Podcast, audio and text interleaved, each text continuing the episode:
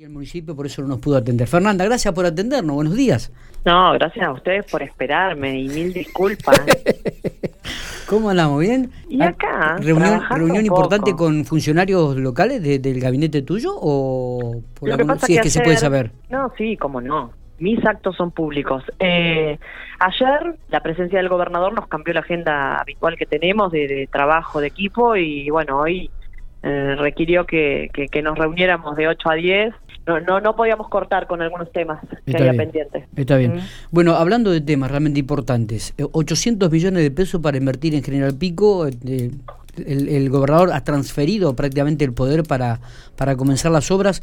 Eh, me parece que esto es muy significativo para la ciudad, este, teniendo en cuenta la situación por la cual estaba atravesando y lo que puede llegar a generar todas estas obras. Sí, la verdad que, que reconforta ver el producto de, de las gestiones, ¿no? Que oportunamente viajamos a Buenos Aires, nos reunimos con ENOSA, eh, con la Administración Provincial del Agua, el Ministerio de Obras Públicas de nuestra provincia.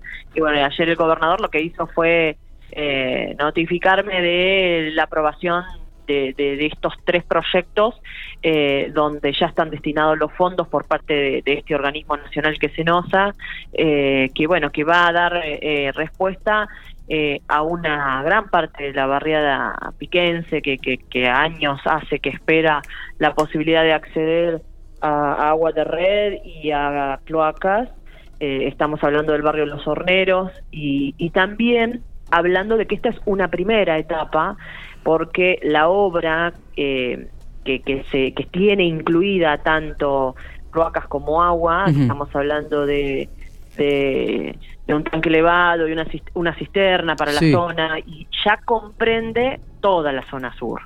O sea que esta primera etapa eh, da posibilidades de acceso a las dos redes, tanto cloacas como agua, a los horneros, pero ya piensa y tiene la proyección de poder atender toda la zona sur, que fue una expansión tremenda que tuvo General Pico para la zona de los piletones de, de tratamiento de, de los, de las cloacas, eh, el, el llamado Barrio Sur, eh, donde, bueno, ahí se desarrolló gran parte de lo que fue el procrear, ¿no? que, que, bueno, que expandió la ciudad para ese lado. Está bien, este, realmente nos llama mucho la atención. Eh, te- teniendo en cuenta, ¿qué, qué ocurre con el RRU que han determinado últimamente la posibilidad de, de comenzar a tener vigilancia en, en ese sector, Fernanda?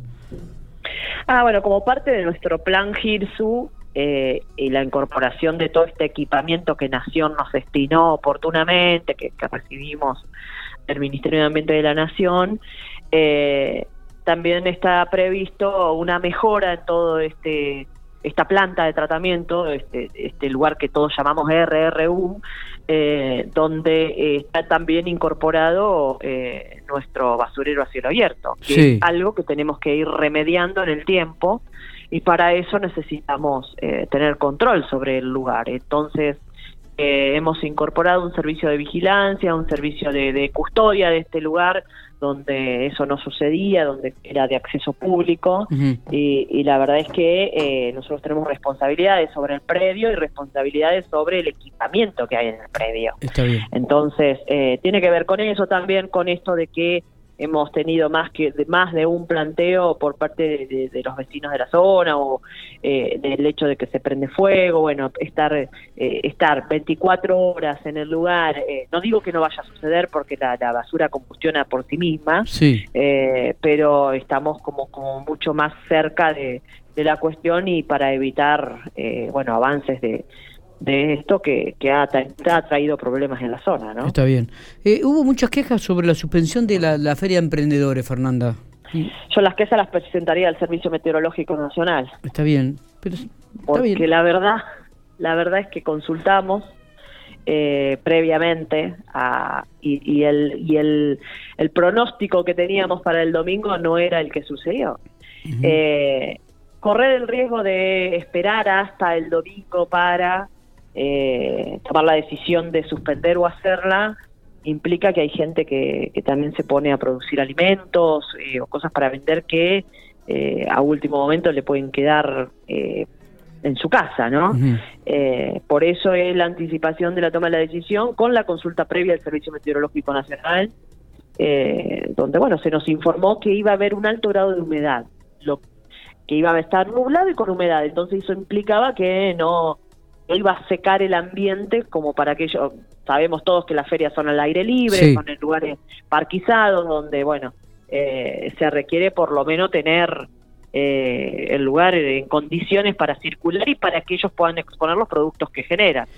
La verdad que eso fue lo que pasó. ¿Cómo, cómo están este, trabajando en estos momentos los desagües en relación a esta lluvia que ha caído? Unos 70 milímetros en 3 4 días. ¿Tuvimos algunos problemas o, realmente están funcionando bien en estos momentos?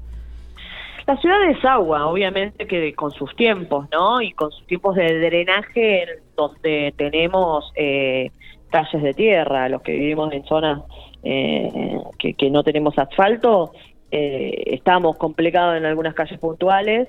Eh, eso sí, sabemos que hay lugares que eh, vienen teniendo problemas de hace tiempo, que hay que trabajar también hasta futuros canales para poder conducir ese agua que, bueno, queda estancada en determinados lugares.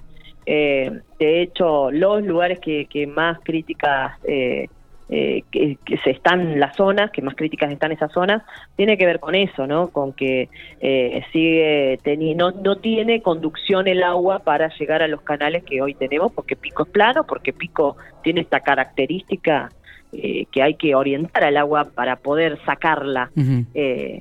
En los lugares asfaltados lleva su tiempo, imagínate en los lugares donde no, donde esperamos que nos ayude la naturaleza drenando y, y por otro lado después, eh, bueno, nosotros con la reparación de esas calles. Pero bueno, la, la ciudad sigue con vida y entonces ese movimiento general que se, que se da en este, en este tránsito constante por las calles también hace que se rompan y bueno, lo que ya sabemos que sucede, ¿no? Totalmente. Eh, ¿Qué, digo, qué, significativo fue en, el día de ayer este, este convenio que se firmó con el Colegio de Arquitectos? Esto, esto significa que, pusieron un oído también en los reclamos permanentes por ahí de la gente, ¿te acordás con el tema de, de, este desarrollo urbano en viviendas sociales? Me parece que esto es un paso importante que se ha dado, Fernanda. Sí, la verdad que yo después me quedé charlando con la gente del Colegio de Arquitectos porque justo hubo un cambio de autoridades en todo este proceso, entonces eh, nos debíamos un, encuentro eh, con, estas nueva, con esta nueva comisión directiva que, que tiene eh, este posicionamiento que, que, también venía dándose con el anterior, ¿eh? no, no, no digo que no, pero sí eh, esa charla fue productiva en el sentido de que coincidimos de que debemos trabajar en una ciudad que siga desarrollándose, que siga integrando eh, a todos y todas, que siga integrando eh, la posibilidad de los desarrollos urbanísticos eh, desde el Estado y del sector privado.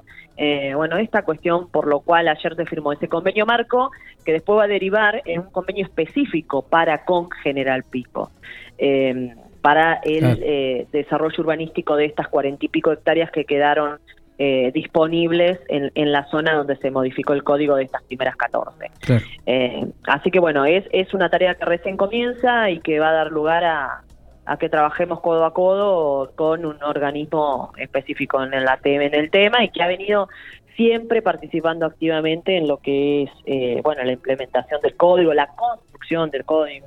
Así que en eso estamos. Eh, y también es importante, me parece, esto de poder saldar la deuda con Corpipo de, con el tema del transporte público, ¿no? Eh, un, transporte público que, a ver, no deja de tener su déficit, también este, agudizado por, por el tema de la pandemia. Y es un transporte urbano que ha generado déficit siempre, o sea, los que conocemos la historia de toda la vida, cuando era de índole privada, eh, recordemos que hubo empresas que, que, colapsaron, tuvieron que entregar el servicio al punto de no poder sostenerlo porque no es rentable en una localidad como la nuestra con las distancias que tenemos y con los cortes de boleto mensuales que eh, se generan eh, habitualmente. Entonces, lo que estuvimos eh, trabajando en estos días, más allá de pagar la deuda, que es algo sumamente importante, porque estar el día con, con las cuentas eh, eh, a cualquiera lo tranquiliza, tanto al, al deudor como al acreedor, pero también en futuro de decir, bueno, pongámonos eh, a rever este servicio, eh, el por qué qué podemos hacer para poder sostenerlo y, mejorarlo en su eficiencia, eh, en, su frecuencia, en su recorrido, bueno, todo, eh, en, sus prestaciones, esto de que eh, los vehículos futuros contemplen el acceso a, las personas con discapacidad, bueno, todo esto que, que hace a la, a la mejor prestación del servicio. Ahora, General Pico en sí mismo tiene que poder confiar en este servicio, porque si no, eh, no es eh, posible sostener en el tiempo. Dos millones y medio de pesos le cuesta al municipio de manera mensual para poder garantizar el funcionamiento del mismo. Claro, es, es, es, una, es, un, es un importe grandísimo, ¿no? Que, que de repente el municipio podría utilizarlo o invertirlo en, otro, en otras actividades. Este, y, que evidentemente, como decís, es, es un servicio que siempre ha dado déficit desde que tengo uso de razón.